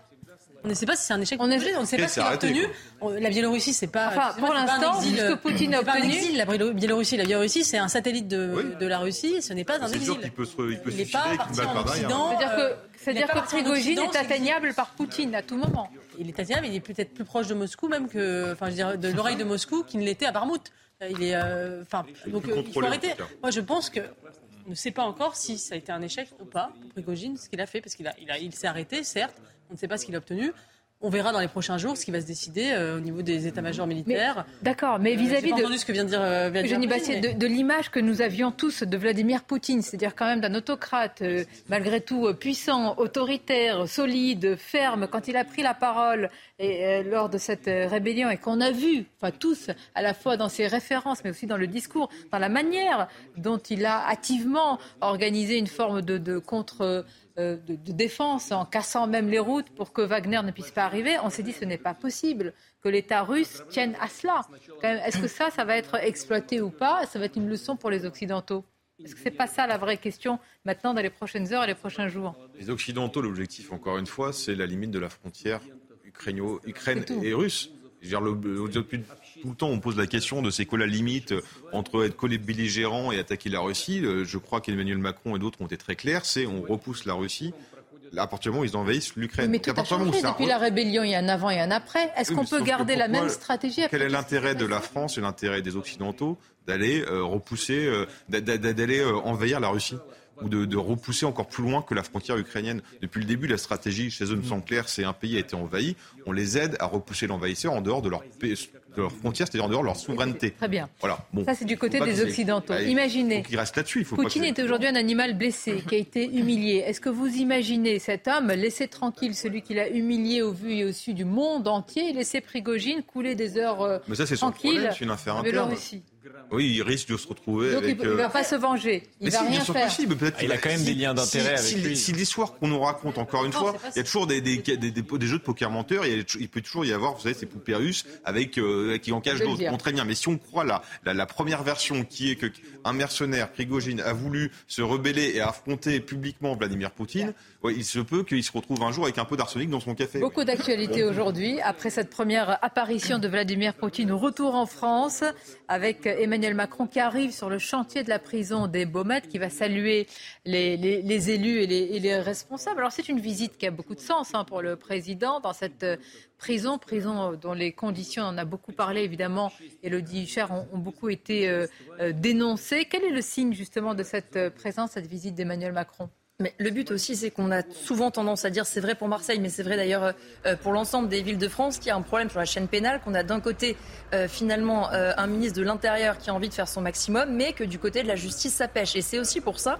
que Emmanuel Macron, très clairement, dans les deux séquences qui viennent de s'enchaîner, en fait, il incarne clairement ça, c'est-à-dire d'abord la police judiciaire, ensuite le chantier d'une prison. Il va y avoir davantage de places de prison, même si, une fois de plus, sur place, on dit que c'est un mieux, c'est toujours mieux, mais que ça n'est pas du tout suffisant. Et c'est un moyen pour Emmanuel Macron de montrer qu'il veut bien marcher sur ses deux jambes. Évidemment, euh, la répression, la police sur le terrain, plus de policiers, de policiers euh, sur Marseille, mais qu'aussi derrière, il doit avoir une réponse pénale, puisque les policiers qu'on entend souvent sur notre antenne se plaignent de ça, d'interpeller des personnes qui revoient le lendemain sur les mêmes faits exactement au même endroit, et ce qui participe forcément au sentiment d'impunité. Et puis c'est l'occasion aussi de voir Gérald Darmanin et Eric ensemble. ensemble. Tout à fait. Et l'image n'est pas euh, anodine. Hein. C'est pas simplement euh, là une remarque politicienne. C'est très important cette image des deux, des deux, deux pieds hein, euh, régaliens, le ministre de l'Intérieur et le ministre de la Justice, avec vous le voyez ces poignées de main d'Emmanuel Macron. C'est un chantier encore. Hein. C'est Beaumet 3 qui est en construction. Alors vous voyez peut-être le chef de chantier qui porte le casque que le président Emmanuel Macron va saluer. Nous allons suivre, ce sera juste après vous. Vous allez rester sur CNews pour le discours euh, d'Emmanuel Macron. On va marquer une courte pause. Je vous rappelle l'information principale, évidemment, à l'échelle internationale. C'est la première apparition de Vladimir Poutine depuis euh, la rébellion, depuis la mutinerie avortée, 48 heures après. Nous venons d'en parler. Vladimir Poutine, c'est une vidéo qui a été euh, diffusée, transférée par le Kremlin.